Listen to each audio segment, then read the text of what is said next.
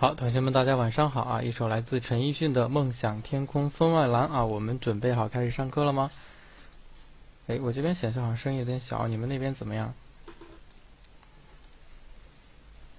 还有点小，我调整一下，声音正常啊，正常还是有点小，还好是吧？是不是我这个声音压的有点低了？啊，今天嗓子可能有点不大舒服啊。啊，不过我们上课并不受影响啊，上课并不受影响啊。上课之前还是照例啊，扫一下右上角的二维码啊，可以添加我为微信好友。那么我们可以在微信上进行交流啊。呃，今天我集中回复了一下，差不多，差不多这个十天前到。七天前之间的这个微信啊，啊，我能把这么长时间的这个微信能回回一下，已经是相当不错的了。所以有些同学说，老师，我给你发了微信三天了，你都没有回啊，你是不是不喜欢我了？啊，没有这一说哈，也许我真的不喜欢你，但不是这个原因啊。三天内你就指望我回，我实在是回不过来，好吗？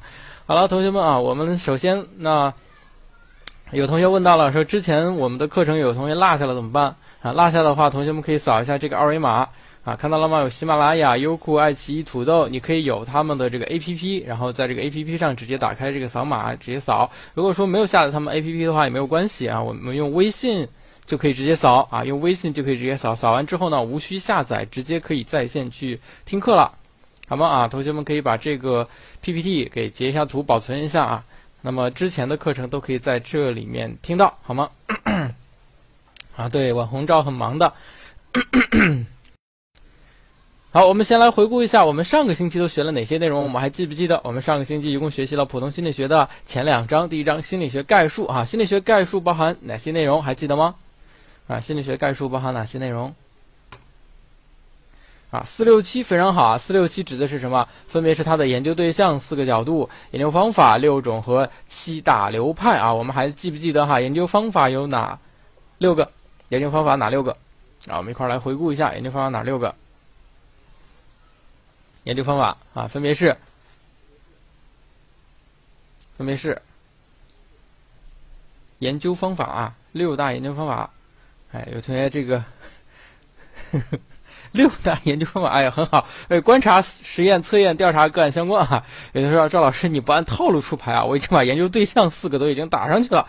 哎，结果你问我研究方法，我还得重新敲啊，太过分了啊。那么七大流派分别是哪七大流派？哎，看看同学们有没有提前有备而来的七大流派分别是哪七大流派？七大流派啊，构造主义、机能主义啊，行为主义、格尔塔精神分析、人本和认知啊，很好。啊，这个小灰灰，啊，小灰灰先打。哎，小灰灰是不是之前被做过实验啊？好，我们来看一下第二章，我们还记不记得第二章我们都学了哪些东西？第二章都学了哪些东西？啊，第二章学了心理和行为的生物学基础哈，也就是偏生理部分的这个章节啊，主要呢也是分三大块啊。第一大块神经系统的基本结构结构，主要讲了三个方面啊，分别神经元突触啊，周围和中枢神经系统，大脑皮层机机能分为感觉区、运动区、言语区和单词化优势啊。最后五个脑机能学说：定位说、整体说、机能系统说、机能模块说、神经网络学说啊。同学们，你们把哪个敲出来准备让我发问了呢？哎，我都给你重复了一遍，但是我问的是什么呢？我问，请问同学们。啊，请问同学们，这个脑干叫什么？脑干叫什么？还记不记得？脑干叫脑干，脑干叫什么？哎，脑干有个别称，脑干啊，脑干叫什么？脑干，大脑又叫端脑，脑干叫什么啊？这个这是这这是这个是翟大小姐还是曲大小姐啊？这个。有点分不清楚啊！对，脑干叫生命中枢，它控制呼吸和心跳啊。我们下来之后有没有去做总结呢？好，丘脑控制什么？丘脑控制什么？啊，翟大小姐啊，好，丘脑控制什么？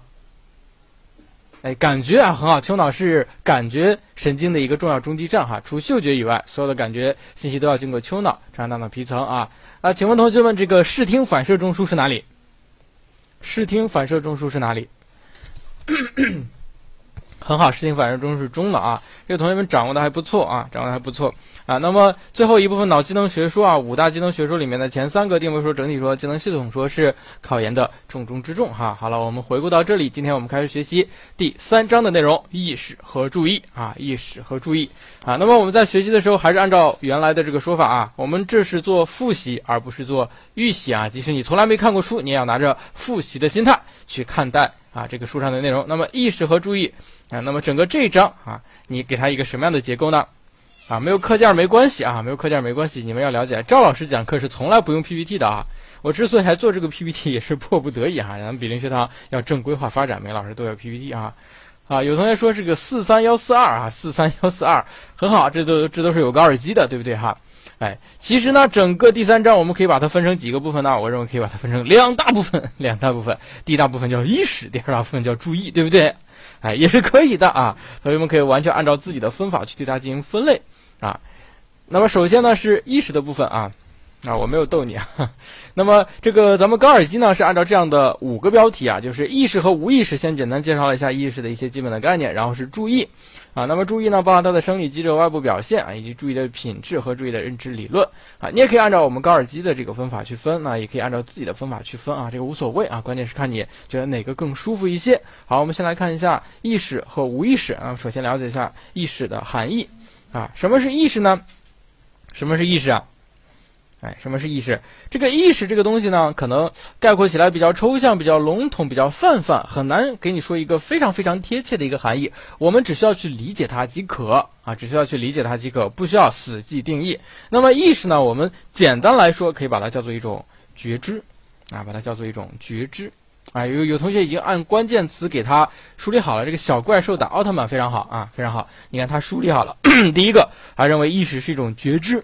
是吧？同时呢，它还是一种高级的心理官能啊。为什么说它是一种高级的心理官能呢？同学们想一想，同学们想一想，咱们学的这个普通心理学里面可能介绍的所有的心理现象，几乎所有的心理现象，它都有一个基础，这个基础就是意识。同学们想想是不是？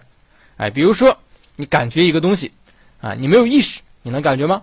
你感觉不了啊。你知觉一个东西，你没有意识，你能知觉吗？你知觉不了，你背单词的时候有没有意识啊？也是有意识的，所以它几乎是作用于各个心理现象的一种基础性的一种心理的一种功能啊，所以我们把它叫做一种高级的心理官能啊。它它同时还是一种状态啊，这个我们关键词啊可以把它列出，同时也是一种状态啊，它是相当于一种是连续体啊，就是说它没有出特别特别严格的分类啊，非得是分成一二三或 A B C，而是作为一种连续体啊。那么最底层就是无意识。啊，无意识啊，比如说我们昨天问到啊，不是上星期问到的，同学们都是早上起来是先穿左脚还是先穿右脚？那么你在穿这个鞋的时候，可能处于一种无意识状态啊。有些时候我们也可能会无意识的去做一些事情。啊，对不对啊？比如说这个小丸子，也许在听课的时候，他会无意识的这个抠抠自己的脚趾头，是吧？啊，脚趾头有点痒啊，抠抠自己的脚，是不是啊？无意识的这个，哎，我怎么感觉好像这个手手手指头咸咸的，蛮好吃的，是吧？哎，这都是他无意识的一种动作啊。也许我们根本就看不到，我们也不知道啊。但如果说给他放一个摄像头，他也许就能，就事后就能看到啊，就能看到。啊，那么再往上呢，就到意识。比如说，我们现在听课呢，就是一种意识状态，我们注意力都集中在这里，我们非常明确的知道我们现在在听课，而且我们有意识的去对它进行控制啊。那么从无意识到意识到注意呢，它是一个连续体。注意呢，它还分为注意力稍微集中一点点，注意力哎这个比较集中，还有注意力高度集中。有些时候，如果你注意力特别特别集中的时候，哎，你会完全沉浸于一个事物当中，甚至完全不知道其他就是你身边发生的一些现象，对不对？啊。那么意识的种类有哪些种呢？其实不同的人有不同的分法啊。同学们知不知道有个人啊？这个人呢叫做弗洛伊德，非常有名的弗洛伊德。他通常给意识是如何进行分类呢？知道吗？他通常给意识，莎士比冠同学啊，脑洞不要太大。他给意识进行分类啊。哎，他有一个理论呢，叫做冰山理论。你们有没有听说过？冰山理论啊，比如说这是个海平面，这是海平面。啊，这是一个冰山，啊，这是一个冰山，啊，那么弗洛伊德认为呢，哎，这个海平面以上的部分，海平面以上的部分是我们平时认识到的意识的部分，但实际上我们的心理活动啊，绝大部分都是我们可能意识不到的部分，哎，那么他把这个冰山呢又分成了三个部分，在外边的这个部分呢，叫做什么呢？叫做意识，叫做意识。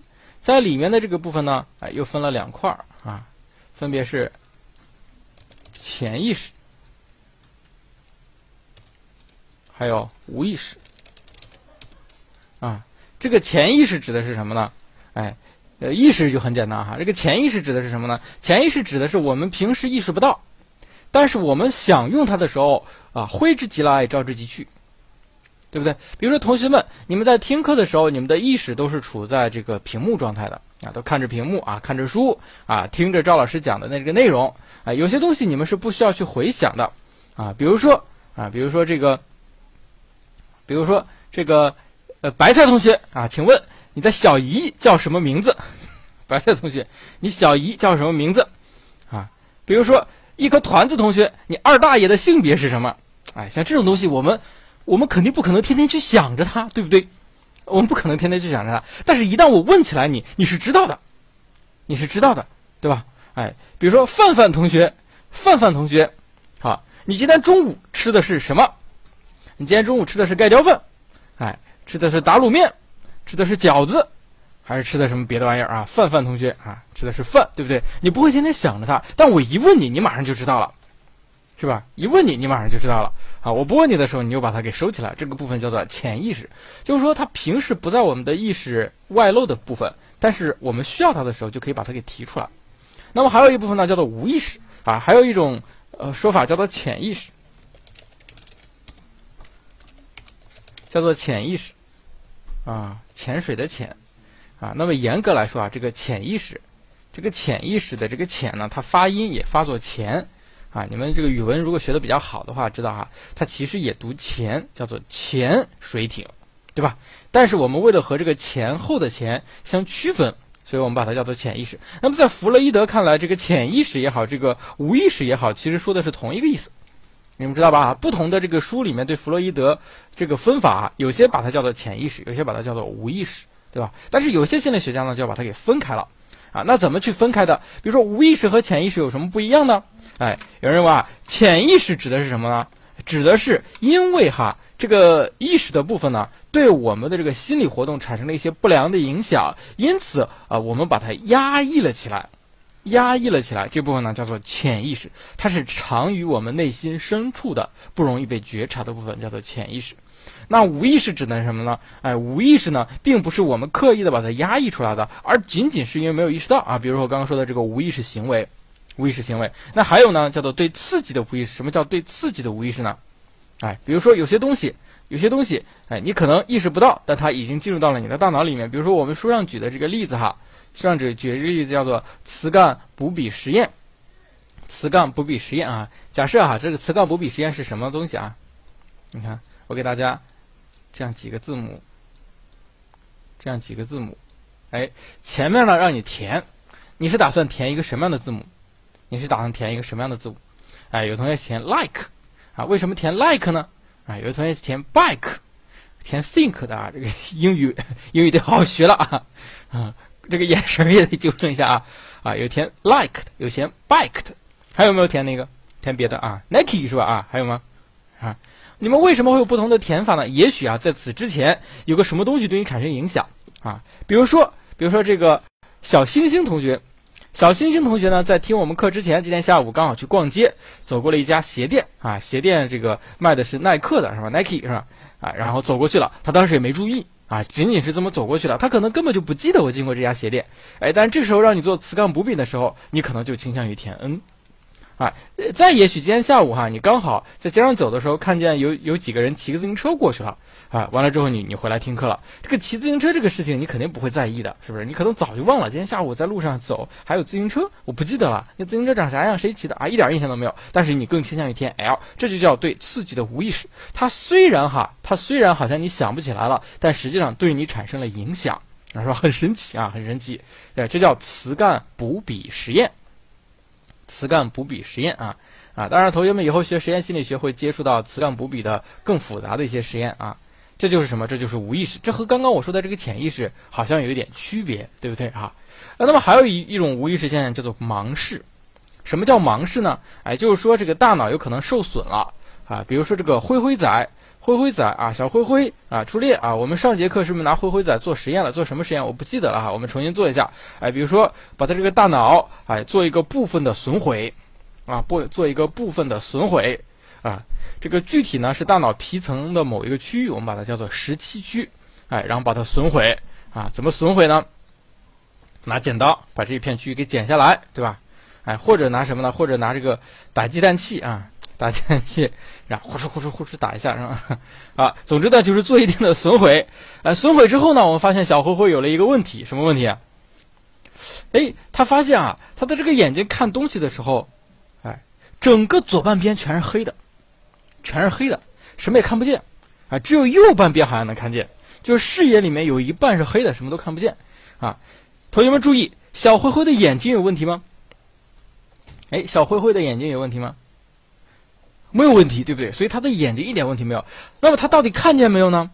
其实他的眼睛是看见了，但是由于他的大脑有一部分受损，所以眼睛的信号传递到大脑，大脑没有办法对它进一步的加工和处理了，或者说大脑没有办法把它提取到意识的层面，所以他以为自己看不见，其实是看见了。对，眼睛没坏，还是脑子坏了，就是这么个意思啊。那比较严重的，有可能甚至会出现什么全盲视，什么意思啊？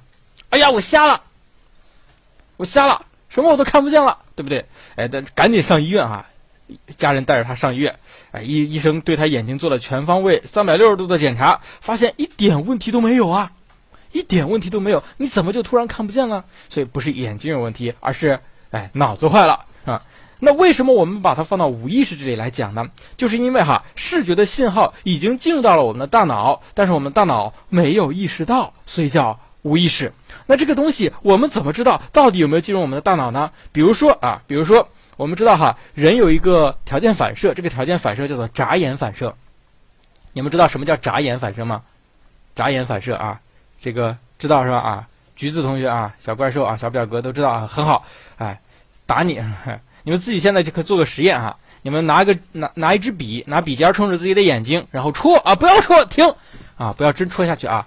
戳到离眼睛还有零点一毫米的时候，赶紧打住啊！你们观察一下自己的这个眼睛啊，会赶紧做了一下眨眼反射，对吧？有 有谁戳了啊？没有戳吧？啊，没有戳啊！好好，很很很好啊啊！那么这个盲视的病人，他声称自己有一大片区域是黑色的，他什么也看不见。但是这个时候，你在这片区域里面，对他的眼睛产生一定的威胁，比如说挥着拳头朝他眼睛打过去，他什么也没看见，但他依然会眨眼。注意哈，他依然会眨眼。为什么？为什么？就是说哈，这个视觉信息其实已经进入到了他的大脑了，对不对啊？在原始的条件反射过程中是产生了作用了，但是没有上升到意识的层面，所以他其实是看见了，只是他意识不到。哎，这个东西叫做无意识啊，是不是很神奇啊？是不是很神奇？就是进入到了大脑，对，可能没有到达大脑皮层啊，所以是有反应的，但是意识不到啊。那么有有些比较极端的盲视的病人啊，盲视的病人啊，比如说，哎，你把他带到这个悬崖边儿，带到悬崖边儿，他什么也看不见嘛，带到悬崖边儿，哎，他会瑟瑟发抖，他其实看见了，他恐高，哎，但是他意识不到啊，很神奇啊。那我们总结一下啊，如果说我们按照高尔基的这个分法啊，同学们啊，高尔基的分法呢是综合了多本书啊，你们也可以按照这个分法，也可以不按照啊。那么最底层呢叫做非意识。最底层叫做非意识，什么是非意识啊？哎，就是和我们意识可能没有太大关系。比如说你的心跳，你的心跳，啊，你的心跳你能控制吗？你控制不了吧？哎，你能感觉到它吗？哎，可能你把手放到自己胸口是能感觉到的，哎，但你平时呢也完全不会在意它，对吧？这叫非意识，它基本上呢都是我们的一些生理反应，生理反应。啊，你们有谁认识这个核桃老师啊？核桃老师啊，他。学医的哈，今天中午给办公室所有同学把了把脉啊，啊，所有的这个同事们都把了把脉啊，挺有意思啊，嗯，还真拔出了一个喜脉啊，然后被揍了一顿哈。然后呢，往上呢就是，哎，往上呢叫做无意识，哎，往上叫做无意识，最底层是非意识，往上叫无意识啊，无意识就是你现在比如说你无意识做的一些动作啊，再往上叫做潜意识。哎，潜意识就是被压抑起来的一些意识啊，我们平时不易觉察，但有些时候还是可以把它给提取出来的。再往上呢，叫做潜意识，啊，也就是通常指的是记忆啊，平时不需要，但是提取的时候都能把它提取出来啊。那么最上呢叫做意识啊，这是一个比较完整的一个分法。那么不同的心理学家和不同的书可能会拿其中的几个啊，比如说有些人认为这个非意识、无意识、潜意识说的是一回事，就把它分一块儿了啊。这个你们知道即可。何道老师，你们怎么知道何道老师是学兽医的啊？不要这样讲啊！不要这样讲，不要伤何道老师的心。虽然他确实是学兽医的。好了，呃，那么接下来我们看意识的功能啊。意识它作为一个基础的一个高级心理官能，它有没有作用呢？它有没有作用啊？它是有作用的，它作用非常的大。哎，比如说，它可以限制人们的注意，减少涌入的刺激能量。限制人们的注意，减少涌入的刺激能量。哎，这是很神奇的一个事情，哎，你们眼睛可以看到的视野范围是非常广的，但是和你无关的一些东西呢，仅仅进入到了你的大脑，但是无法上升到意识的层面，你们能理解吗？你们现在脑子里面眼睛眼前可能只能看到屏幕，哎，但是你的左右两边哈，这个视野范围内的所有的信息，其实你都能看到，但你意识不到，因为所有信息都进入到你大脑，你大脑就要崩溃了，就要死机了，哎，所以意识呢可以减少不断涌入的刺激能量啊，它可以拿出其中有。有限的有一部分比较重要的信息进行加工，而另一部分的信息啊不让它进行加工，这个能力很强啊，以至于强到这个我们现在比较火的人工智能计算机啊，它很难实现，你们知道吗？计算机是很难实现这一点的啊。你给计算机装一个什么东西，哎，让它去去判断哪些信息它是需要处理的，而哪些信息不用管它，哎，相对来说是比较难的。你们可以可以理解吗？啊。人工智能还没有发达到那样的一个程度，虽然它已经很强了。然后同时呢，我们可以让意识呢把我们所有的这些信息对它进行分类。通常情况下分成两类啊，也就是客体和事件，我们把它称为空间模式和时间模式啊。那么还有呢，哎，它可以调节我们的行为，并做出最佳的判断啊，并做出最佳的一个判断啊。所以意识呢，它有相对的功能。同学们啊，这个意识的功能，你们千万不要死记硬背，千万不要死记硬背。啊，你们总结几个关键词好吗？哎，比如说第一个关键词叫什么？第一个关键词叫限制啊，很好，这个小怪兽打奥特曼说的很好，限制它能够限制这个刺激的不断的涌入啊，限制一定的量，非常好。那第二个关键词呢？啊，叫做划分啊，非常好。也就是说，我们可以把所有的这些信息。哎，给它划分成两大类，分别叫做客体或事件，或者叫做空间模式和时间模式。也就是说，一部分信息呢是按照空间的形式进入到我们的大脑的，一部分信息是按照时间的模式进入到我们大脑的。啊，那么第三个关键词呢，我们把它叫做叫做什么？啊，叫做调节啊，很好，或者叫调控啊，叫调控，它可以调节和控制我们的行为，并做出最佳的一种判断啊。非常好，这是意识的功能。好了，那么意识的含义、意识的种类和意识的功能上作为比较基础的一个知识，接下来我们就要进入到一个比较重要的知识，称作睡眠与梦。哎，我们每个同学都要睡觉啊，有哪位同学从生下来到现在不睡觉的？没有。我们每个同学睡觉的时候都做梦。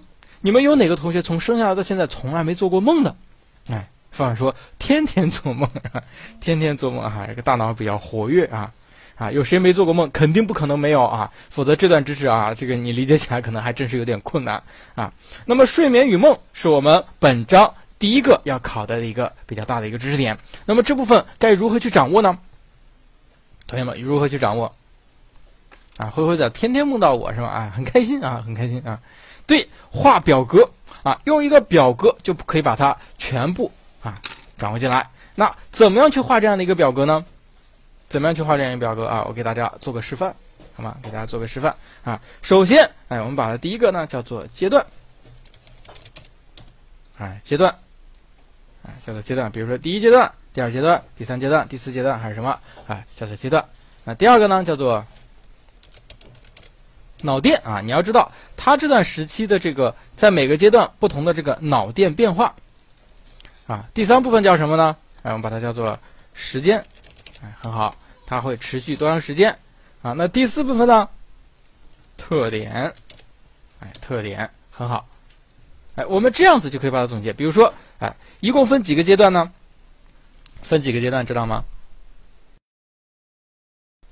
分四个阶段不对，五个阶段呢？啊，可以说是五个阶段，但是哎，更准确说叫做四加一，分别是第一阶段、第二阶段、第三阶段、第四阶段，还有一个比较特殊的 REM 阶段啊，哎，REM 阶段。然后呢，我们要记住他们的脑电变化，记住他们的脑电变化。这里面大家哈，同学们，我要给大家做一个这个小技巧，哎，从两个角度来记这个脑电，一个叫频率，一个叫振幅啊。频率指的是什么呢？哎，指的是哎每秒钟震多少下啊？脑电都是波啊，每秒钟这个波上下震动多少次啊？对，叫快慢叫频率啊。这个振幅指的是波幅，哎，波幅指的是这个波啊它的这个大小啊。比如说一个波画出来是特别大，是吧？一个波画出来哎比较缓，比较平缓，哎，这个是波幅 啊。那么在这个睡眠阶段啊，睡眠阶段啊，这这里面我少漏了一个阶段，漏了一个阶段，就在第一阶段前面应该还加上一个，叫什么？叫做清醒阶段啊，这个我们也得知道哈。清醒阶段，好，清醒阶段的脑电呢，我们把它叫做高频，哎，你就这样记，第一个代表频，低幅啊，高频低幅贝塔波啊。高频低幅贝塔波，这是清醒状态啊。那么还有一个比较特殊的阿尔法波，它只在清醒的时候、比较安静的时候才有。高频低幅贝塔波，安静时候阿尔法波。哎，我们就这么去记啊，主要记它的这个频率、振幅啊，以及这个波叫什么名字。哎，它的持续时间，比如说第一阶段持续时间是通常是十分钟啊，第第一阶段持续十分钟，第二阶段持续二十分钟。第三阶段持续四十分钟，第四阶段呢，啊，一般是到九十分钟，啊，一般叫做到九十分钟，但是不一定啊，不一定啊，我们只记一个大概即可。那么以及它相对应的一个特点，啊，相对应一个特点。REM 阶段呢，哎，就是前四个阶段全部过一遍之后，就会进入到 REM 阶段。REM 阶段呢，也叫做快速眼动睡眠阶段。快速眼动睡眠阶段，这个阶段呢，我们通常情况下在做梦，啊，在做梦，啊，同学们下去之后呢，再做一个整理，好不好？再做一个整理，啊，这个贝塔波是啥？贝塔波是高频低幅啊，叫做贝塔波。好了，啊，那么同学们，我们在上课之前，你们有没有做过预习工作啊？就是有没有提前看过这部分的内容呢？哎，我考考大家好不好？我看看同学们在课前有没有做功课啊？同学们千万注意哈，不要。光指着赵老师的课来学啊！赵老师一个星期讲不了几个小时，剩下的时间你自己得好好看书啊，该记记。好了，我们发一个答题卡，请作答。梦话通常在哪个阶段？A 啊，第一阶段；B 第二阶段；C 第三阶段；D 第四阶段和 E REM 阶段。梦话啊，说梦话通常在哪个阶段？看不到的同学可以直接把答案敲出来。啊，A 就是第一阶段，B 就是第二阶段，三 C 是第三阶段，D 是第四阶段，E 就是 REM 阶段。哎，说梦话通常哪个阶段？哎，发现没有？这个 A、B、C、D、E 都有人选呀，啊，为什么呢？啊，我很奇怪啊，说梦话哪个阶段？点错啊，小手一抖是吧？哎，就点错了。说梦话哪个阶段？好，我公布下正确答案啊。哦哦，时间到。公布一下正确答案，说梦话啊！这个我们按照考研的要求呢，我们基本上是以书本教材为准的。所以说梦话通常是在哪个阶段呢？通常是在第四阶段。有同学说了，老师不是说 REM 阶段才做梦吗？对吧？REM 阶段才做梦吗？你说梦话你不做梦你怎么说梦话呀？哎，同学们要注意哈，我们说 REM 阶段通常做梦，哎，但是不是只有 REM 阶段才有梦？或者 REM 阶段必须做梦，啊，咱们书上没有明确去写啊。那么关于睡眠和梦的研究呢，也一直在持续啊。所以我们这个地方呢，可以不用钻牛角尖儿啊。反正书上写了，第四阶段呢，有时会发生梦呓。什么是梦呓呀？什么是梦呓啊？哎，梦呓就是说梦话啊。你们有没有同学说过梦话呀？梦呓啊，这个琛琛啊，小琛琛，好吗？我们心地善良，纯洁如许啊。有啊，你们宿舍同学有没有说过梦话呀？哎，正睡觉呢，观察一下啊，他们都说什么样的梦话是吧？哎，这个赵老师，这个过去有个同学，他是个重庆的孩子，哎，他有一个特点哈，就是平时说话呢都和我们用普通话交流，但是说梦话的时候呢，就满嘴的重庆话，嘿，啊，我们完全听不懂啊，完全听不懂啊。然后呢，我们宿舍还有两个哥们儿，他们分别是东北的，分别是东北。你们知道东北话有个特点，它比较能够传染。哎，你们你们有 有没有发现这种现象？你跟一个东北人待久了，你不自觉的就会 想说东北话，以至于突然有一天，那个重庆的哥们儿晚上说梦话，开始飙东北话。哎呀妈，啊，一下子让我非常受不了啊！这就是梦话啊。那么这个第四阶段还有可能出现什么呢？啊，叫做梦游啊，叫做梦游是吧？哎，有有有有，有有有一个这样的一个故事啊，我跟你们有讲过。哎，说比如说啊，这个找个同学啊，比如说彼得兔同学啊，Peter 兔啊，彼得兔同学呢，他有两个习惯，这两个习惯分别没什么不好的。比如说彼得兔他喜欢裸睡啊，没什么不好的啊，其实裸睡有助于身体健康。哎，但他还有另外一个习惯，这习惯就不大好了，叫梦游是吧？这两个加起来呢，还经常被警察拜访。那么他什么时候啊会被警察带走呢？哎，我们注意是第四阶段啊，是第四阶段，嗯，变成了裸兔了啊。还有尿床有可能出现在这个阶段啊。你们尿床持续到几岁啊？你们尿床通常持续到几岁？嗯，七岁。哇塞，十岁，哼，不错啊，不错啊，这个啊，你们都很强，你们都很强，我比不了。好，我们再来看一道题目。请问，开始出现睡眠定是第几个阶段？A 一、B 二、C 三、D 四、E 二 E M，。开始出现睡眠定哪个阶段？开始出现睡眠定哪个阶段？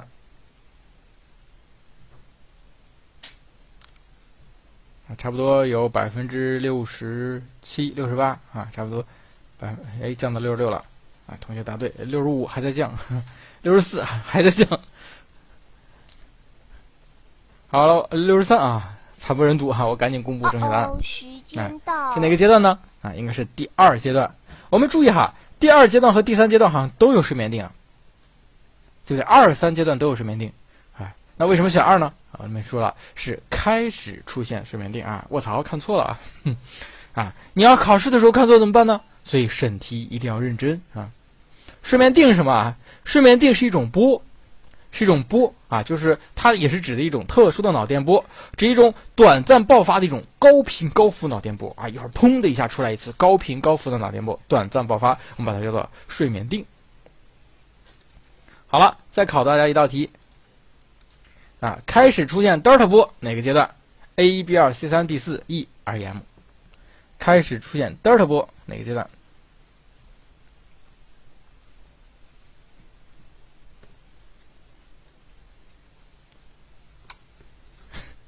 开始出现德尔塔波哈，小怪兽打奥特曼说下题选 C，我赌五毛。你要选错了怎么办？好了，我公布正确答案啊。哎，这道题固然选 C 啊！你怎么知道的，小怪兽？开始出现德尔塔波啊，是第三阶段啊，第三阶段啊，这个三角，这个三角波。叫做德尔塔波啊，德尔塔，我们数学课是不是过去应该学过啊？对，德尔塔啊，我们在这个普通心理学里面可能以后还会遇到啊，叫做德尔塔。好了，考大家这几个说明什么？哎，说明睡眠与梦是经常容易出考题的，哎，能够理解吗？因为他现在 PPT 了，你们太强了。是容易出考题的，因此同学们呢必须要掌握。那么我们除了用一个大表格掌握清醒清醒状态啊，这个安静状态以及一二三四 REM 它们分别对应的脑电波持续时间和相关的一些特点之外呢，啊，我们还要学习这个两个规律啊，什么样的规律呢？哎，就是这个呃睡眠的周期变化规律，睡眠的周期变化规律。我不知道你们有没有观察过别人是如何睡觉的？我。啊，能能听到声音吧？哎，观察别人是如何睡觉的。哎，赵老师曾经观察过，哎，真的是很有规律。我知道是闭着眼睛睡觉的啊，睁着眼睛吓死你啊！哎，就是说他差不多每隔一个半小时左右会翻一次身。哎，怎么观察？宿舍同学他在睡觉，对不对？哎，这个有时候，比如说周末啊，宿舍晚上不熄灯哈，通宵玩游戏，啊，通宵看电影啊之类的啊，你观察观察啊，有些睡着的，他们差不多一个半小时会翻一次身。为什么呢？哎，因为一个睡眠周期结束了，一个睡眠周期结束了，哎，它需要调整一下，重新进入下一个周期。哎，也就是说，睡眠是呈一种周期性变化的。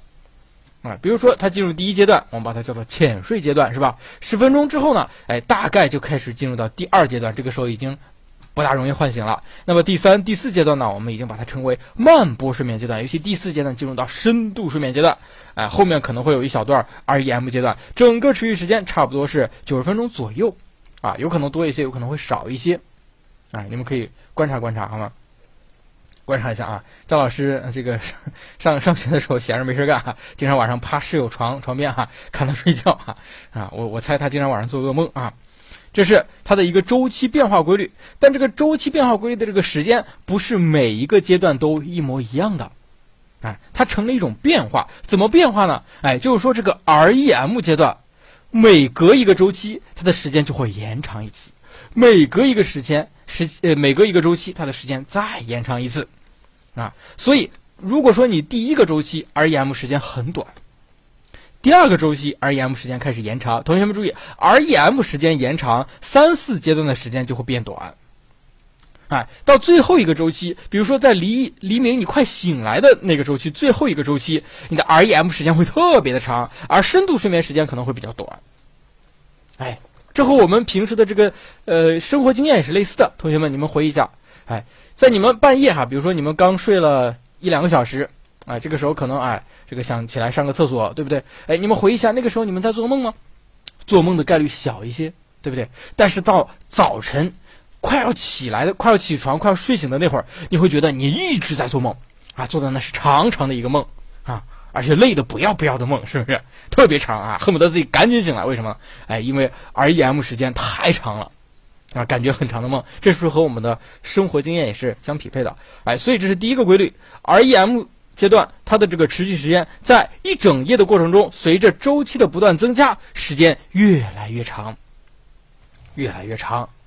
啊，这是第一个规律。第二个规律，啊，我们把它扩展到一生啊，整个人的一辈子。婴儿阶段的 REM 时间特别的长，以后越来越短。你们现在如果还能天天晚上做梦，恭喜你们。你们还年轻啊！你们现在正青春，是不是啊？有的同学说，可能我现在只剩下青春痘了啊，青春不青春的，我也不知道啊。那么随着你们年龄的增长，REM 阶段越来越短，一直到什么时候呢？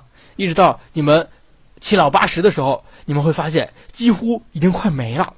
比起你们，对你们问问你们的爷爷奶奶，他早上起来，你问爷爷奶奶，你昨天晚上梦见什么了？他想一想，哎，我昨天晚上好像没有做梦啊，对不对？啊，做梦中梦啊，嗯，对不对啊？你们问一下你们的爷爷奶奶，他们就很少做梦了，哎，真的是很少做梦了，啊，奶奶经常做梦啊，很好，说明你奶奶还很年轻，还很年轻啊，哎，这就是一生的一个睡眠阶段，啊，是不是挺有意思的？你们要把这个记住，啊，那么我们为什么要睡觉呢？咱们刚刚说了，哎，你睡眠与梦啊，人为什么要睡觉呢？有没有想过这个问题？人为什么要睡觉？困，很困，哎，那么不同的这个心理学家或者说不同的科学家给出了不同的解释啊啊。那么关于睡眠的解释呢？哎，就是睡眠到底起了一种什么样的作用呢？主要有两个，第一个叫做功能恢复，功能恢复，比如说啊，同学们，你们今天晚上学习啊，学习是不是特别累啊？头晕眼花的啊？这个脑子都开始打结了，转不过来了，哎，然后回去睡一觉，第二天早上起来啊，这个满血复活，这叫什么？这叫功功能恢复。所以睡眠呢，可以帮助我们恢复那些已经劳累的一些功能。那么还有一种解释认为呢，人为什么会睡眠呢？它其实和其他动物的睡眠是一样的。就从生物进化的角度来看，睡眠主要是为了减少我们的消耗，避免我们受到伤害。同学们想一想啊，你们一般什么时候睡觉？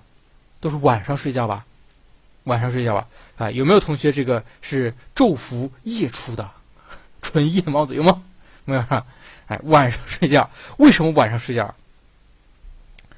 从生物进化的角度，哎，我们现在晚上还有自己的夜生活啊，古代哪有啊？尤其原始时期，连个火都没有，到晚上天黑咕隆咚的，眼睛也看不见，这时候你要是出去觅食啊，说不定就被狼吃了，怎么办呢？你就待在山洞里面。待在山洞里面不敢出来，对不对？可是你待在山洞里面，你会不断的消化自己的能量，饿了怎么办？你就得出来找吃的。哎，所以从进化的角度来讲，当你饿了怎么办呢？睡觉，对，睡觉。哎，你睡着的时候呢，这个能量消耗的比较少，对，能量消耗的很少。哎，整个睡眠啊，短则六七个小时，长则十几个小时。我们现在还有同学一觉睡十几个小时睡不醒的。哎，这十几个小时你可以不吃不喝，发现了没有？哎，不吃不喝，所以它可以减少你的消耗，避免在这段时间你外出。被别的狼啊、狮子啊、老虎给吃掉啊，这是一种生态学理论。这个理论也有一定的支持。比如说，有一类动物，他们会冬眠，他们会冬眠啊。为什么他们冬眠？知道吗？比如说，北极熊为什么冬眠啊？因为到了冬天，吃的东西太少了，对，没吃的啊，找不到吃的，它就会饿死，怎么办？它睡觉啊，一觉睡过去啊，不吃不喝也死不了。对，所以它对它储存储存够足足够能量之后呢，就开始进入冬眠阶段啊。所以它生态学里头呢是有一定的支持的。这是关于睡眠的功能的一种解释。哎，那么我们睡觉的时候还会干嘛？还会做梦啊。那么这个梦有没有解释呢？梦有没有解释啊？梦也有解释。比较著名的哎，就是有本书叫做《梦的解析》。哎，你们看过没有啊？有同学看过啊？有同学没看过？哎，弗洛伊德写的很著名的一本书，你们读这本书有什么感觉？读梦的解析有什么感觉？看不懂是吧？哎，读梦的解析，读着读着你就开始做梦了，基本上看不懂啊。哎，有同学这个在考研复试的时候啊，老师问啊，你除了考研书，你读过别的书没有啊？哎，想了想说，我读过。读过梦的解析，然后开始跟老师侃侃而谈。哎，一般这种同学都是作死呢。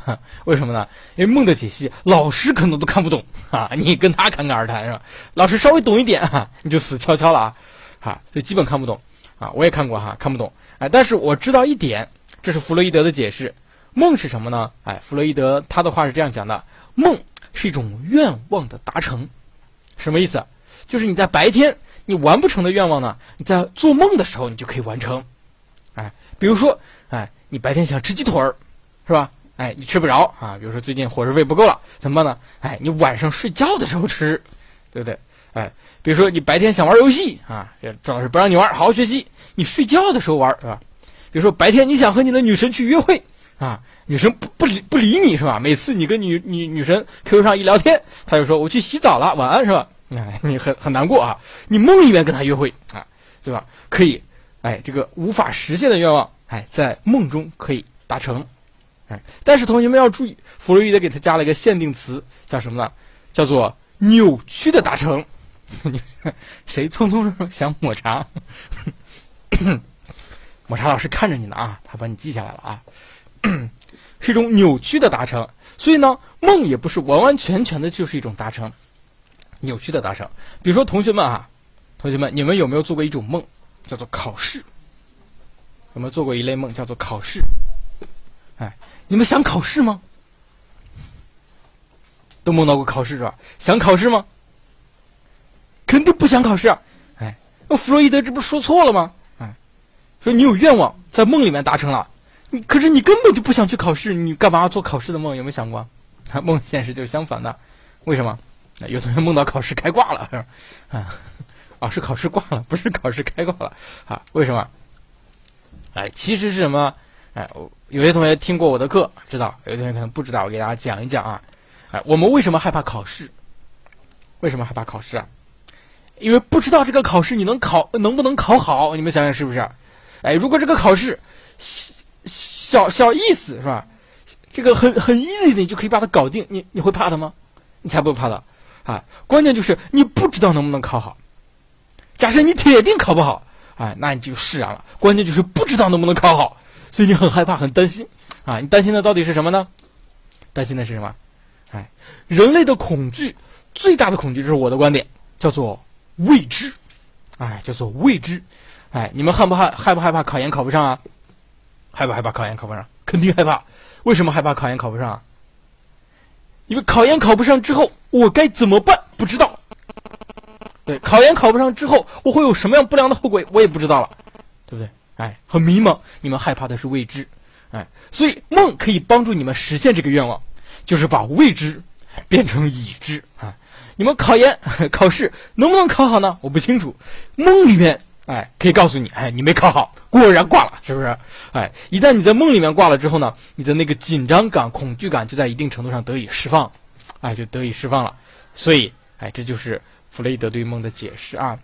哎，很有意思啊！同学们有兴趣可以研究一下啊。弗洛伊德是很有创造性的一个心理学家啊。那么还有生理学的观点啊，他认为梦是什么呢？哎，梦什么呢？哎，梦是脑的一种随机神经活动的一种体验。什么意思啊？我们为什么会做梦呢？我们虽然睡着了，但是神经呢并没有完全歇着，你神经在大脑里面还在活动。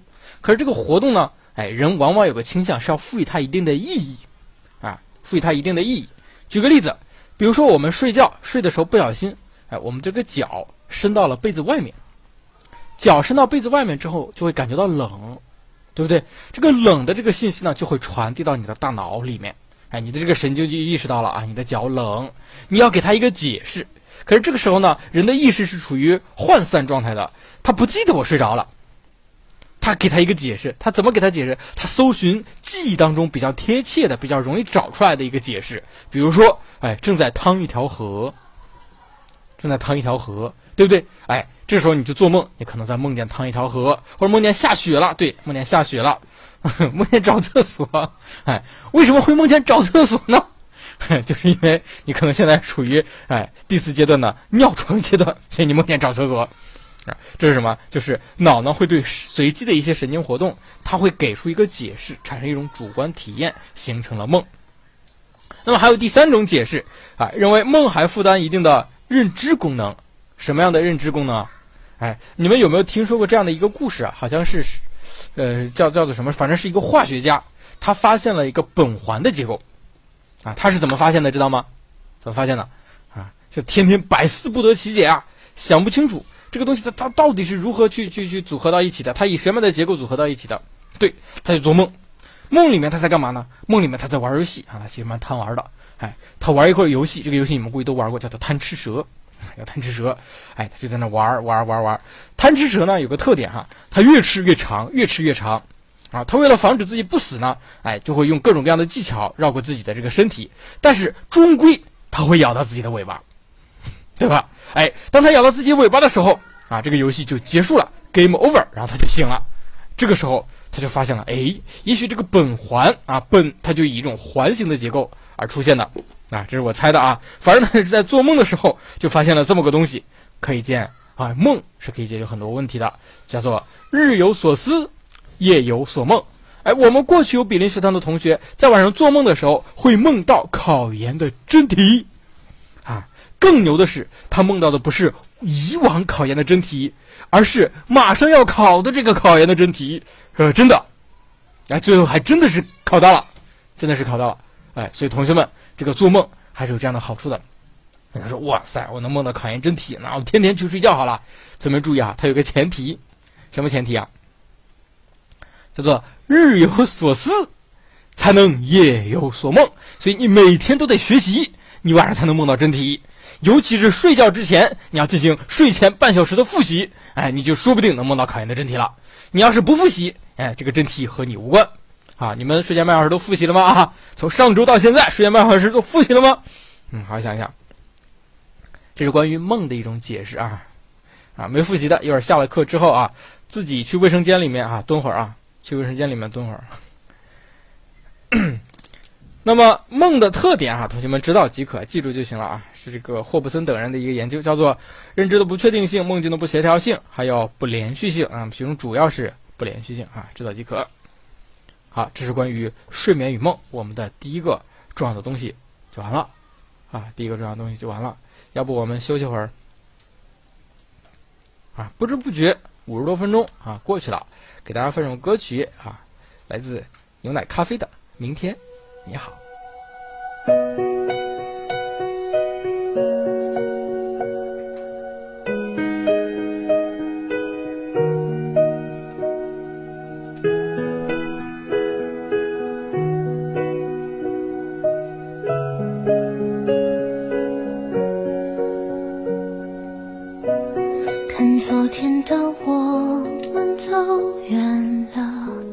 在命运广场中央等待。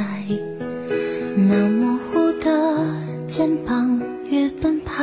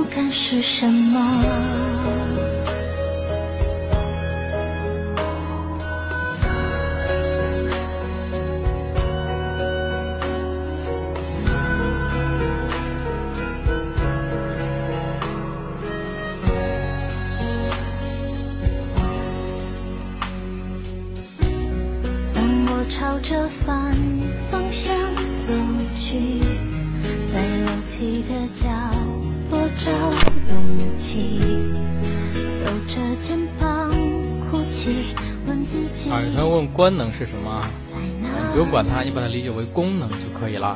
把它理解为功能就可以了。老赵孩子多大了？老赵孩子，我也不知道多大了。这个你们到另一个世界可以先问他一下什么时候来呀？我也不清楚啊，到时候再说吧啊。啊，同学们如果学习累的话，可以听听歌曲啊，啊，还是很不错的啊。那么再给大家来一首歌曲啊，来自夜空中最亮的星。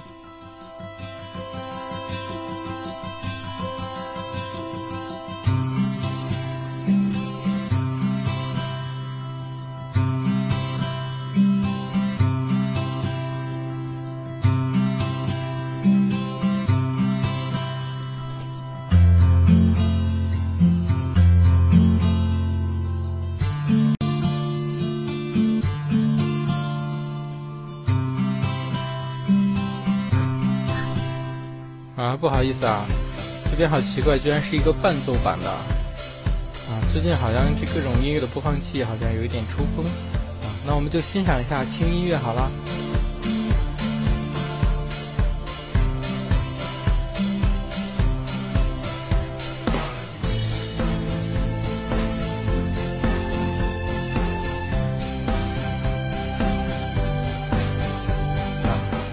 啊，赵老师今天嗓子不大舒服啊，啊就唱了，好不好啊？如果你想听张老师唱歌的话，可以哈，有一个条件啊，有一个条件，你们考上了，我请你们 K 歌，你们觉得怎么样？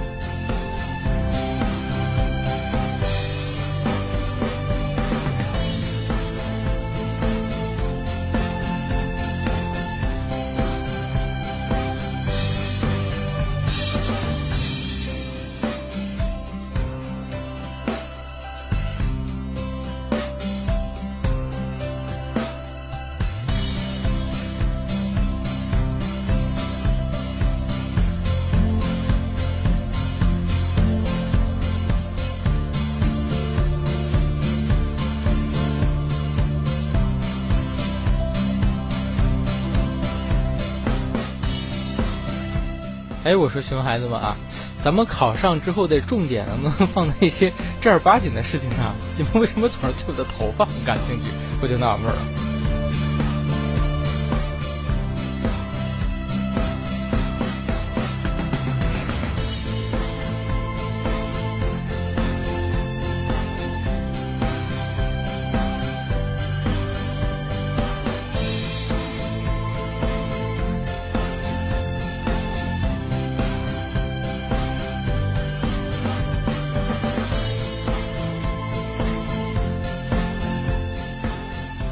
啊，有同学说这个意识非意识那个地方有点晕啊，晕的话你就别管它了啊，你就暂时先 pass 啊，那个地方呢也不是特别的重要啊。等回过头来啊再看一看，说不定哪一天你就突然间不灵了。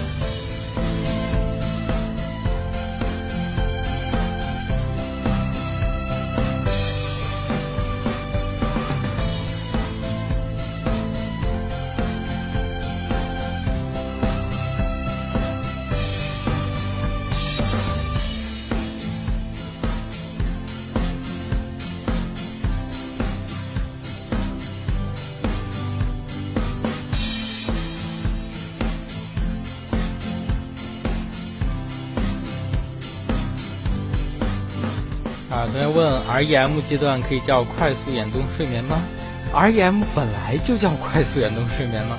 当然可以了。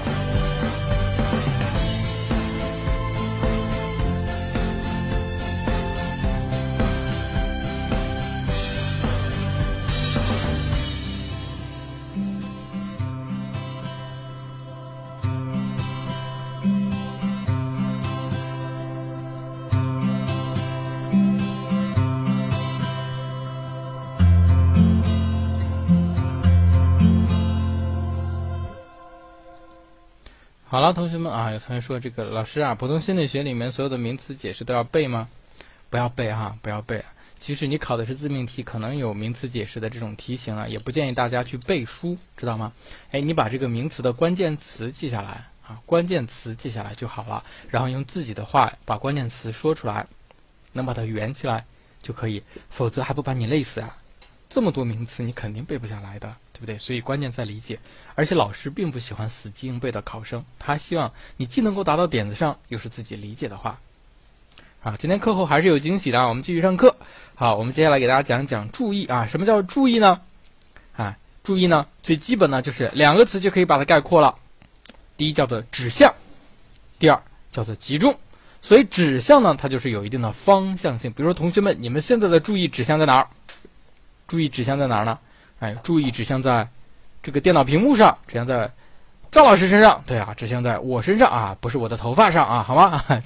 主要是我讲的东西上啊。你们现在是指向在这个上面了。另外一个呢，叫做集中。虽然有方向，有些同学呢精神就比较集中，注意力比较集中啊。有些同学就不大集中，比较散漫。如果不怎么集中的话，哎，这可能就不叫注意了。一旦注意一个东西，马上就会集中。啊，只是集中的程度有所不同，所以注意呢，哎，基本上两个词，指向和集中，只要这个东西你记住了，其实问哈，假设给你个名词解释，说什么是注意，你怎么说呢？你就是心理活动对一定事物的一种指向和集中，这是不是就圆起来了？哎，就完了啊！心理活动、心理现象、心理资源对一定事物、一一一些东西啊，一定对象啊，一定什么东西的指向和集中，随便啊。啊，随便，反正你能把它给说出来了啊。那么注意呢，哎，有一定有一定的功能，包括选择功能、保持功能、调节和监督功能，记下即可。啊，注意的分类啊，是我们常见的一个知识点，也是经常会考到的知识点啊。那么注意的分类呢，有两种不同的分法，一个是按照意志努力的程度去分，一个是按照注意的品质去分。如果同学们你们读的是彭丹林老师普通心理学的修订版。修订版是怎么写的？它是按照意志努力的程度分为三类。如果你们读的是第四版，那么通常情况下是按照注意的品质去进行分类的啊。有没有发现啊？那么同学们要学习哪一个种类呢？哪种分类情况呢？两个都要学啊，两个都要学。为什么呢？啊，因为你们的出题老师他可能没看过第四版哈，所以你们不要。把这个考研想的跟这个高考一样，会有一堆人啊，天天组成命题组，每天去研究研究研究，是吧？研究个几十年的没有。考研相对来说还是比较随意的哈，尤其是自命题的学校。哎，也许这个老师他就没读过第四版，因为第四版比较新，你知道吗？哎，老师可能十几年前啊，或者是几年前才读的啊，所以他可能会按照原来的这个分类去考你。哎，有些同学，有些老师他可能就比较新潮一些，他就喜欢最新版本的，他可能按最新的去考你。所以你两个都要掌握。就是这么随意啊，就是这么随意，这两个都要掌握啊。但其实并不难，按照意志努力分三类，分别是不随意注意、随意注意，还有随意后注意。啊，有同学说了，哎，这个老师你教我们这个看书呢，要学会举例子。好，现在你就举举例子，什么是不随意注意？什么是不随意注意？什么是不随意注意啊？举个例子，对，举例子，不随意注意，举例子。哎，谁？柳岩 啊？你发现没有？所有同学的这个注意力啊，全集中在这儿了。啊，你你正在上课，突然间啊，屋里进来了柳岩姐姐是吧？哎，这个时候你本来啊，这个都在听赵老师讲课，突然间已经刷刷刷的全过去了啊！这是什么？这就是不随意注意，没有目的，不需要意志努力。嗯，哪儿了哪儿了？鹿晗是吧？哎，吴亦凡、李易峰啊，TFBOYS 是吧？哎，你们你们可能对这些东西比较感兴趣啊啊，这就是不随意注意。那什么是随意注意呢？啊，杨洋，行了行了啊，对，老赵啊，对，很好啊哈啊，什么是随意注意呢？什么是随意注意？哎，有目的啊，比如说你们要计划去做一件事情，而且还需要意志的努力啊，比如说听讲，哎，比如说你们上课的时候听讲，通常情况下指的都是一种随意注意。你们看书学习都是一种随意注意。那什么是随意后注意呢？哎，我过去讲过，什么是随意后注意呢？说既有目的又不需要意志努力的注意，就叫随意后注意。所以很多同学会举个例子，哎，比如说刚刚你看有同学就举到了，老司机开车可以一边开车一边跟你聊天儿。对不对啊？一边骑自行车啊，一边听音乐，一边看电视，一边织毛衣，这叫随意后注意吗？这叫随意后注意吗？哎，不一定，不同的书本写的是不一样的。如果按照彭丹林老师的说法，这根本就不叫随意后注意。为什么呢？哎，咱们说了，举例子怎么确保你的例子是对的？你要和书做对照，对吧？和书做对照，书上是怎么写的？哎说培养一个人随意后注意的关键是什么？是培养对一个事物的直接兴趣，啊，培养培养对一个事物的直接兴趣，啊，然后后面还写了啊，当你能够自然而然的沉浸其中的时候，啊，自然而然的沉浸其中的时候，啊，你就会产生了随后注意，啊，比如说你骑自行车，首先啊，你对这个骑自行车有浓厚的直接兴趣。有浓厚的直接兴趣，是这个样子吗？啊，你特别特别喜欢骑自行车，我也不知道啊，为什么？反正我就觉得我特别喜欢骑自行车，看到自行车我就兴奋，而且你不仅要喜欢骑，你在骑的时候还能够自然而然的沉浸其中，一边骑车啊一边享受那个过程，沉浸其中那个爽啊，是这样子吗？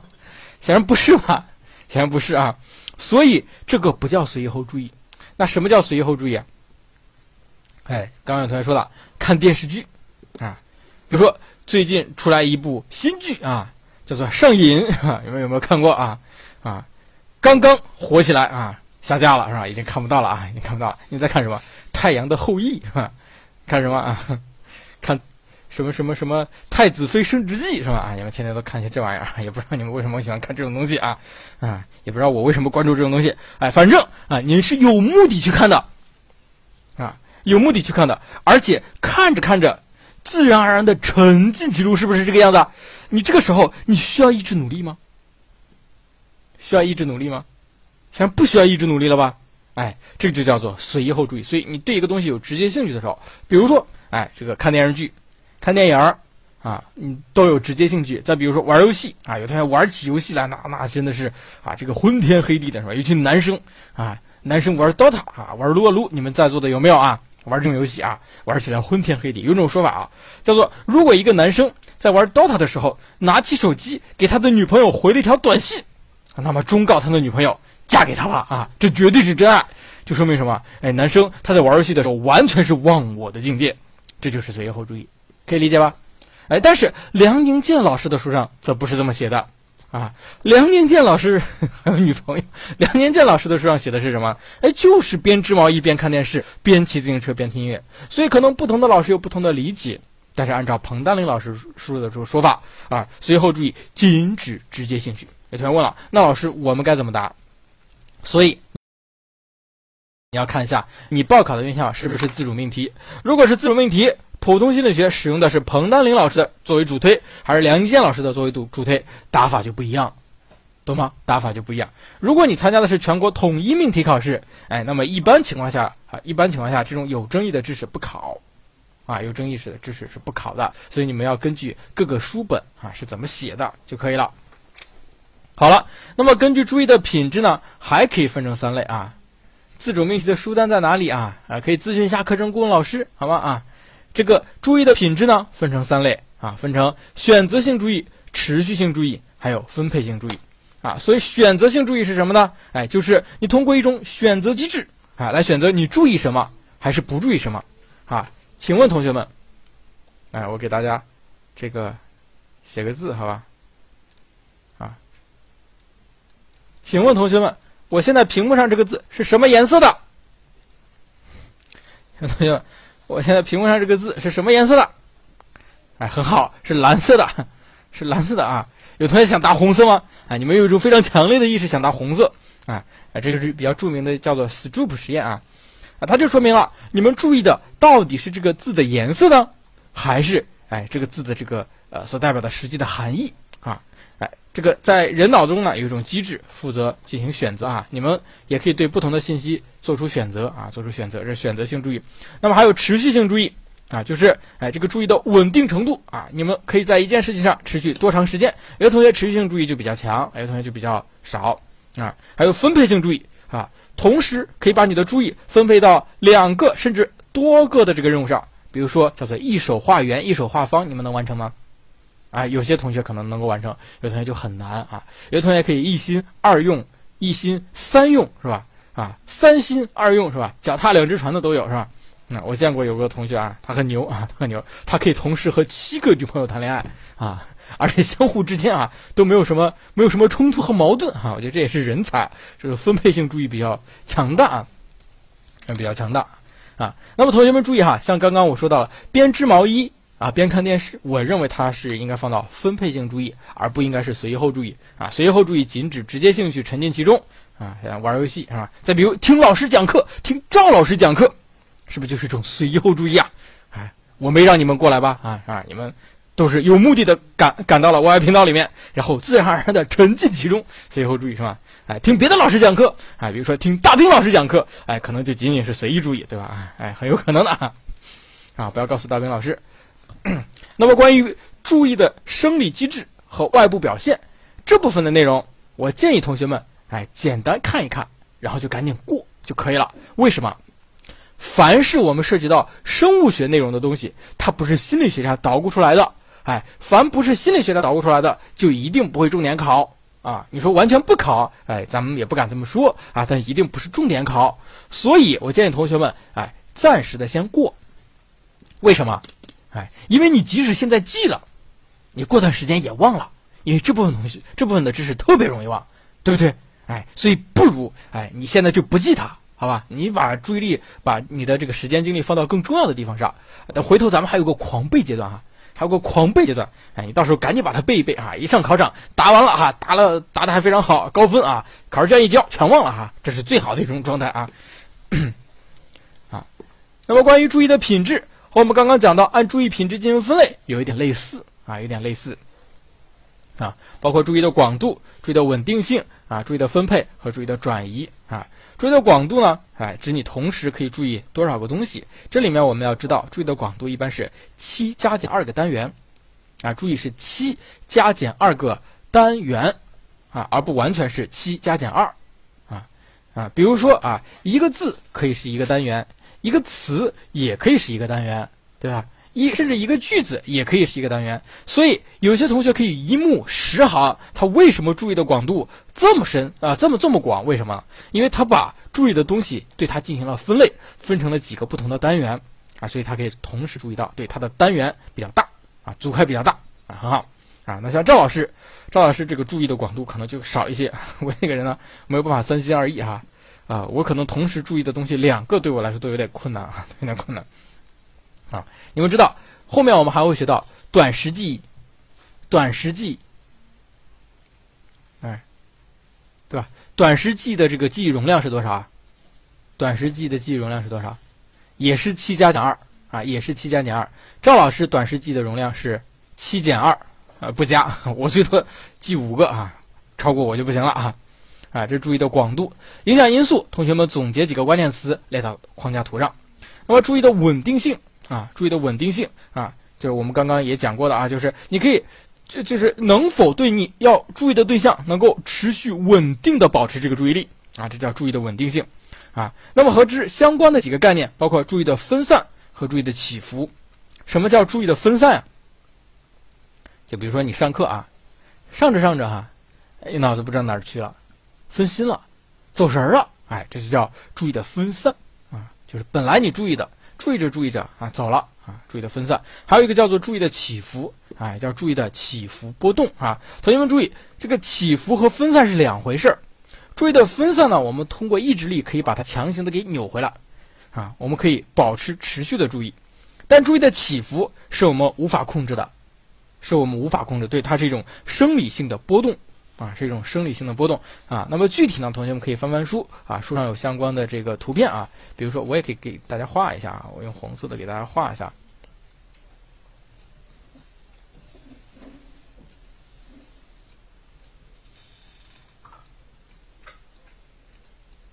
好，你们看屏幕啊，我告诉同学们，这是一个立方体。这是个立方体，好，请问中间的这个小方块，它是凸出来了还是凹进去了？啊，你们看 PPT，啊，或者我给你们截个图，哎，我这边截不了，哪个老师帮忙截个图？哎，中间这个小正方形，它是凸出来了还是凹进去了？啊，有同学说凸出来，有同学凹进去，你仔细盯它，你会发现它一会儿凸出来，一会儿凹进去，发现了没有？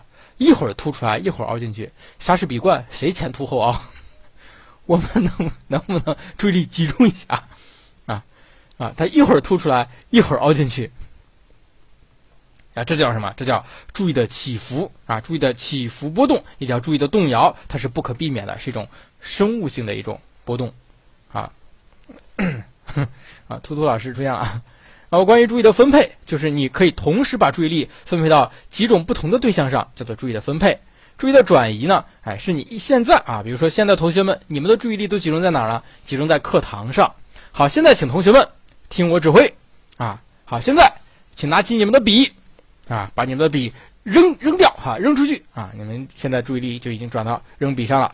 好，请同学们现在拿拿起你的水杯啊，冲着自己的这个笔记本。啊，泼上去是吧？啊啊，你们的注意力就已经泼上去了。哎，原来怎么退频道了？然后，然后现在哈，请你们拿出自己的这个小拇指啊，这个 开始挖鼻孔。嗯嗯，你们注意力就又转移了，这叫注意的转移，从一个对象呢转移到另外的一个对象上去啊，转移到另外的一个对象上去啊。那么这些东西呢，都包含一个内容哈，都包含一个知识叫做影响因素，影响因素。这个影响因素，我建议同学们总结几个关键词，先列到大框架上啊。你记不住拉倒啊，回头再记。现在记不住，你就先把它列出来，能记住多少记住多少，记不住拉倒啊。我们在看书的时候呢，要有这样的一个觉悟哈，不要锱铢必较哈。这不是我们成年人的一个学习方法啊，那是小学生的学习方法。因为我们现在学的东西比较多。同时呢，也告诉大家一点，哎，我们刚刚讲到这个注意的品质和关于以注意的品质为角度进行分类，你们有没有发现啊？这两个知识有重叠，对吧？这两个知识有重叠，完了呢，它不仅重叠，它还不一样啊！不仅重叠，它还不一样，是不是有些同学已经开始抓狂了？你要么你就把它合并，你要么就讲个品质就完了，你还讲它的分类，你要么就把它放分类里面讲，你干嘛放品质？就是因为，哎，它不同的书，它有不同的写法，这两个知识呢，它就是相类似的。它还就是不一样，你怎么办？哎，你凉拌啊！所以同学们注意哈，我们在学习的时候呢，要容忍不确定性啊，容忍不确定性。哎，咱们的这个，呃，咱们这个考研的学习呢，和我们的这个呃中小学学习是不一样的哈。我们中小学学习的内容比较少啊，知识呢比较固定啊，没有很多那种不确定的东西，而且考试的内容就在书上，书上内容也一定会考，它基本上是一一对应的。对不对哈？你们想一想，你们高中三年读的书加起来有咱们一本普通心理学厚吗？对不对？哎，所以呢，哎，咱们那个时候学习呢，就是完全确定的学，有是吧？有，有我们三本普通心理学厚吗？就没有了吧？哎，你考研至少读三本以上书吧？没有啊？我说我指的是。课本啊，指的是课本，你那些教辅不算的啊，仅指课本。啊，所以咱们现在学习呢，要容忍不确定性啊，知道即可。好了，啊，同学们收啊收，最后一个重要知识点来了，注意的认知理论。为什么我说这是最后一个重要的知识点？咱们上个星期是不是给大家讲过，理论是心理学家智慧的结晶，因此是考察的重点，所以。整个普通心理学里面的所有理论，同学们都得把它烂熟于心。好了，那么注意的认知理论，我们该如何去学习它呢？也是先掌握大的结构。什么的结构？两大类啊，很好。这个灰灰仔，你看就掌握了真传。发现，凡是赵老师拿着做过实验的同学们啊，这个反而学习的都非常的好，是吧？哎，呃，无论是我把你的大脑如何进行损坏，啊，无论我如何对你进行电击。啊，我如何拿针扎你，对不对？哎，你们都不为所动，而且学得越来越好啊，也是奇了怪了，啊。所以两大部分分别是注意选择的认知理论和注意分配的认知理论。所以选择的理论和分配理论，选择理论几个？四个。分配理论几个？两个。所以它的结构就是四加二的一种结构。你脑子里面要有这样的一个结构图，四加二的一种结构啊。那我们一个一个来看。选择的理论呢有四个，分别是过滤器理论、衰减理论、后期选择理论和多阶段选择理论。啊，那过滤器理论呢是由布罗德本特提出来的。哎，他是怎么说的呢？同学们啊，我们也知道哈，人接触到的信息非常非常的多，但我们只能注意其中的一部分啊。那剩下的信息哪儿去了？为什么这一部分哎能够让我们注意到啊？他认为什么呢？他认为哈，在我们这个加工这些信息之前，人的大脑有个东西，它叫做过滤器。就相当于一个漏斗，一个漏斗啊，这么多的信息要通过这个过滤器，一部分信息呢，它可以通过这个过滤器进入到人的大脑，但一部分信息它就通不过这个过滤器，就被阻隔到了外边。这个东西就是著名的过滤器理论，著名的过滤器理论。凡是通过过滤器的，我们就注意到了；而没有通过过滤器的，我们就注意不到。能够理解吗？能够理解吧？哎，比如说现在哈，你们能够听到的声音很多，啊，能够听到声音。比如说，除了赵老师讲课的声音，你们能不能听到别的声音啊？啊，比如说你们能能不能听到宿舍外面啊有人说话的声音啊？能吧？哎，这个能不能听到有人嗑瓜子的声音、看电视的声音，还有唱歌的声音？你们都在一种什么样的环境下学习啊？啊啊，对，包括树叶的沙沙声。哎，说起来的话，你们好像哎啊还真有，但是我如果不提的话，你们根本就注意不到它。想想是不是根本注意不到他？你们都在听赵老师讲课，哎，这就是因为赵老师的声音通过了这个过滤器，被你们注意到了。而其他的声音呢？哎，这个过滤器有个作用啊。现在正在上课呢，你们其他声音都走走走开，不许进来，就把它们滤在了外面。能够理解吧？哎，这叫过滤器理论。啊，过滤器理论有个非常重要的一个原则，同学们要记住，叫做全或无。什么叫全或无呢？就是如果通过过滤器。那就百分之百全都通过了，就是你这个信息，比如说赵老师讲课的这个信息，百分百都通过了，你都能注意到，而其他的无关信息啊，你就一概通通不过，你就彻底不知道他们，彻底不知道他们，哎，就是要么你就全都能注意它，要么那些信息你就一概不注意，一点印象都没有。啊，这些信息有吗？不知道。啊，这叫全或无，它是通过双耳分听实验得出来这样的一个结论啊。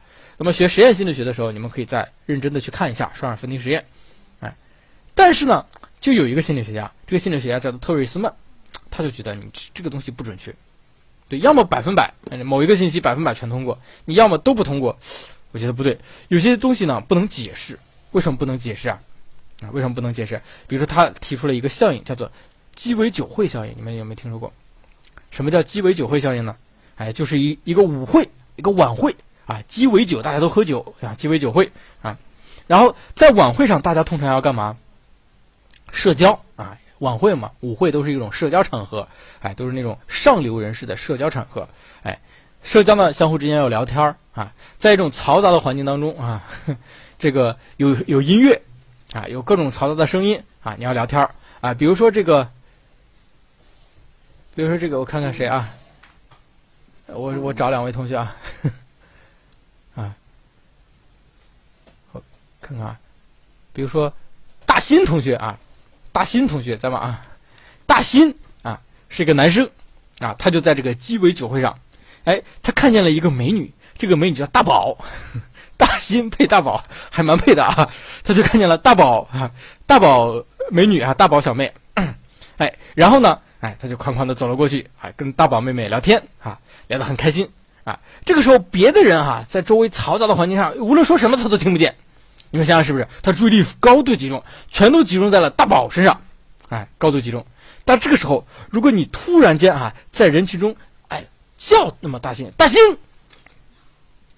啊，大新啊，他是不是突然，哎，谁叫我？哎，你注意了没有啊？我们在旁边说什么他都听不见，但是刚巧说到大新这个名字的时候，他听见了。啊，我刚刚说的声音比较大，是吧？那我要小声点，哎，比如说大新简直是个渣男。大宝一定要小心啊！我们悄悄在跟你说啊，他不知道，但他一定哎，谁谁谁谁刚刚说错话来着？哎，对吧？这就是什么？这就这个布罗德本特的过滤器理论就无法解释了。其他人说话的声音不是不能通过过滤器吗？你怎么注意到了？哎，所以特瑞斯曼就认为哈，这个其他的信息不是没有通过过滤器，他通过了，只是衰减了，懂吗？只是衰减了。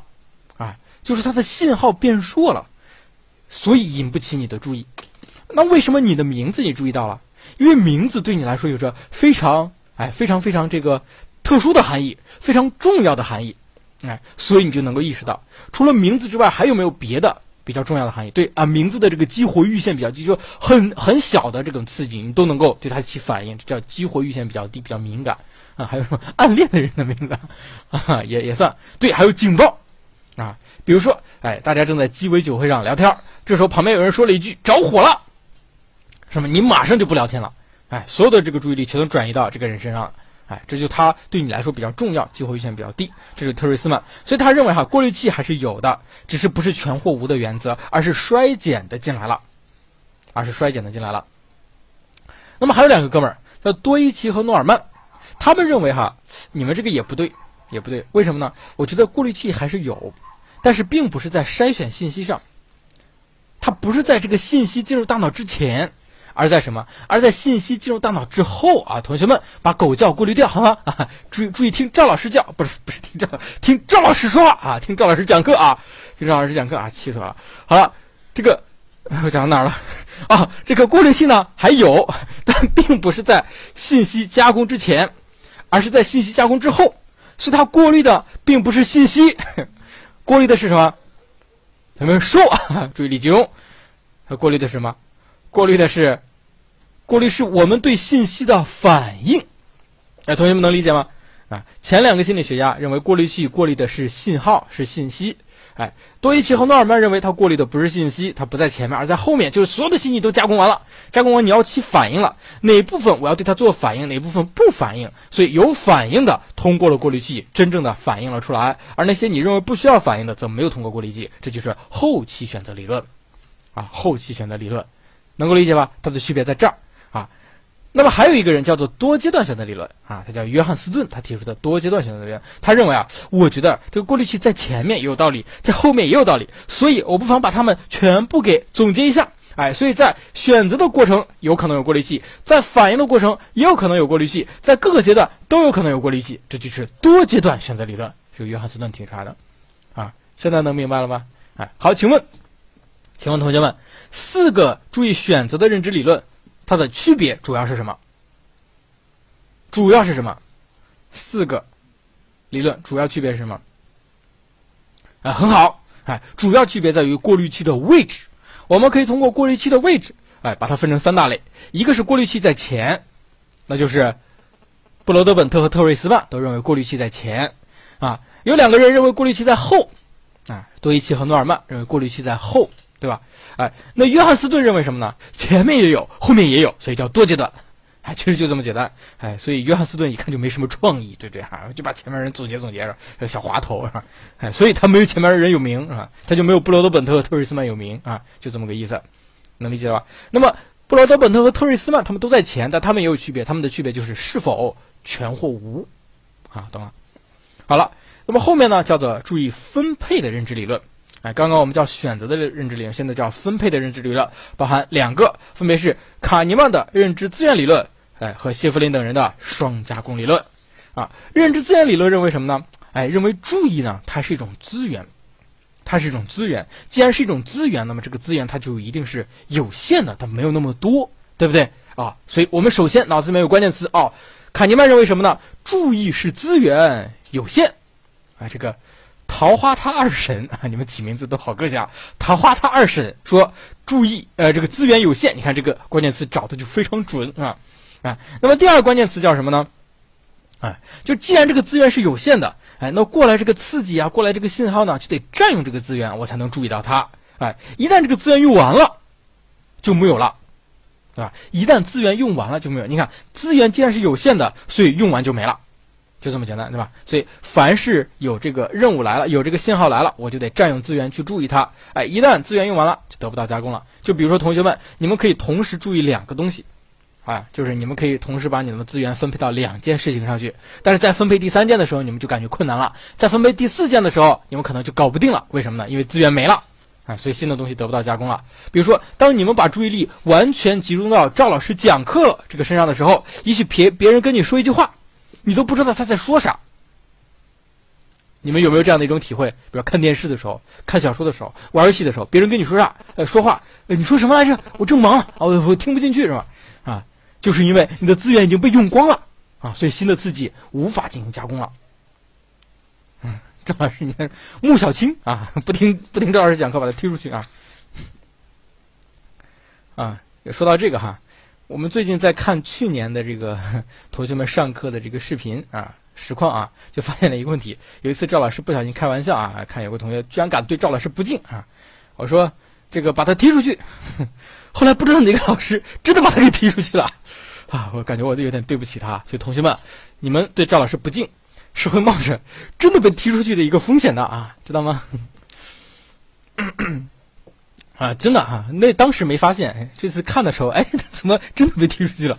啊，好了，我们现在来看一下这个呃第三个啊，第三点啊，既然新的这个刺激就得不到加工了，那么到底哪些刺激我们要加工，而哪些刺激不加工呢？